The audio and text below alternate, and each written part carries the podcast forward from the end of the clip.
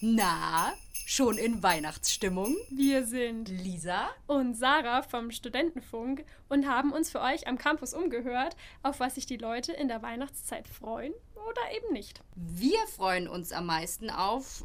Ich zum Beispiel auf die Brezenknödel von meiner Mutter. Und ich mich auf die gefüllten Lebkuchenherzen mit Marmelade. Aber da gibt's noch weitere weihnachtliche Lieblingsköstlichkeiten. Dominosteine, Plätzchen, das, den Süßkram. Ich freue mich auf Plätzchen. Auf jeden Fall Plätzchen und an Heiligabend gibt es bei uns immer Fondue. Raclette. Auch Raclette. Des Huîtres gratinées, Oyster, diese große Muschel mit dann Weißwein da- dazu und dann Käse und das geht im Ofen und wird ein äh, bisschen gebacken. Das offensichtlich beliebteste Getränk ist der Glühwein, aber vielleicht wird der schon bald verdrängt, denn der neue Renner ist Kinderpunsch. Bei mir ist es eher Kinderpunsch. So, ich mag, um ehrlich zu sein, Kinderpunsch ganz gerne. Ein dunkles Weizen, das passt da ganz gut. Und was wird zwischen den Jahren wieder in den Läden zurückgegeben? Socken. Städtetrip-Gutschein. Also so spontan fällt mir jetzt auch gar nichts ein, was so ein Logo wäre. Ich wäre eigentlich über alles froh. Ja, ich freue mich auf alle Geschenke. Irgendwas Großes. Also, wo, ma- wo, wo irgendjemand zu viel Geld zahlen müsste. Irgendwelche hässlichen T-Shirts oder Pullover. Also Klamotten, die mir überhaupt nicht taugen.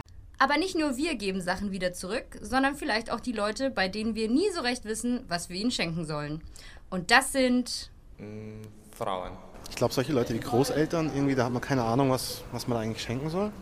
Bei mir ist es auch eher sowas wie entfernte Cousins, Cousinen.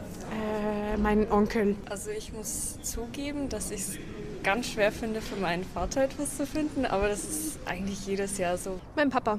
Ja, mein Papa. Und zu guter Letzt, um euch in Weihnachtsstimmung zu bringen, haben wir noch nach den Liedern gefragt, die in der Weihnachtsplayliste auf keinen Fall fehlen dürfen. Feliz Navidad. Beispielsweise Last Christmas. Baby, it's colder Zeit. Driving home for Christmas. Driving home for Christmas. Anita und das ist so eine Mu, eine Me. Ja, ja. Na?